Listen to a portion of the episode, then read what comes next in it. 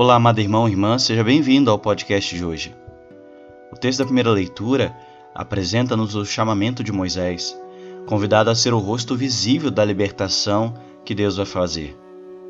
Algum tempo antes, Moisés havia deixado o Egito e encontrou abrigo no deserto do Sinai, depois de ter morto um egípcio que maltratava um hebreu. O caminho do deserto era o caminho normal dos opositores à política do Faraó. Acolhido por uma tribo, Moisés casou e refez a sua vida numa experiência de calma e de tranquilidade bem merecidas. Após o incidente que lhe arruinara os sonhos de uma carreira no poder egípcio. Ora, é precisamente nesse oásis de paz que Deus se revela. Desinquieta, desestala Moisés e envia-o em missão ao Egito. Como começou o caminho de Israel deserto adentro? Começou com a descida de Deus para junto do seu povo, que clamava debaixo de humilhante escravidão. Disse Deus: Eu vi a aflição do meu povo que está no Egito, e ouvi o seu clamor por causa da dureza dos seus opressores. Sim, conheço os seus sofrimentos, desci para libertá-lo e fazê-lo sair. Que coisa impressionante! Um Deus tão grande, tão santo, o Deus de Israel, e no entanto é capaz de ver a aflição, ouvir o clamor, conhecer o sofrimento do seu povo, que era ninguém, que não passava de um punhado de escravos. Mas ele disse: Eu desci para libertá-los. Nosso Deus é um Deus que desce, que vem para junto do pobre que se encontra no lixo nosso Deus é um Deus que liberta e salva. E quando Moisés pergunta pelo seu nome, Deus revela-o de dois modos. Primeiro apresenta-se como Deus dos antepassados, de Abraão, de Isaque e Jacó. E agora vem em socorro de seus descendentes.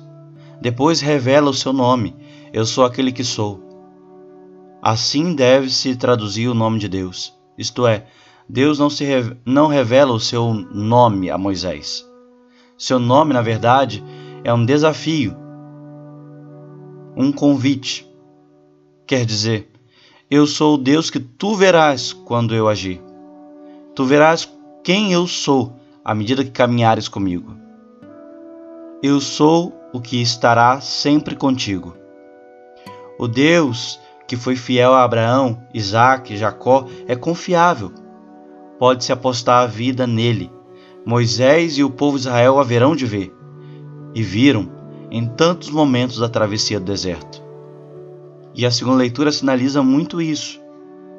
E no entanto, Israel viu o maná, a água que brotou da rocha, tantos carinhos de Deus em meio ao deserto. No entanto, Israel tantas vezes duvidou, revoltou-se, murmurou, foi de serviço dura e infiel. Por isso, São Paulo nos previne: esses fatos aconteceram para servir de exemplo para nós, a fim de, não, de que não desejemos coisas mais, como fizeram aqueles no deserto. Não murmureis, como alguns deles murmuraram. Portanto, quem está de pé, cuidado para não cair.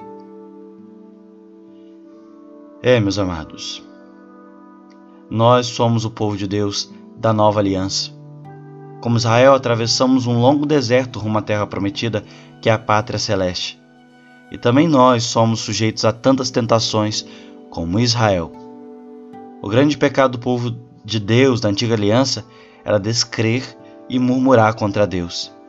De cabeça dura, Israel teimava em caminhar do seu modo, em fazer do seu jeito, em contar com as suas forças e sua lógica. Tantas vezes o povo fez isso, Quantas vezes nós fazemos isso também?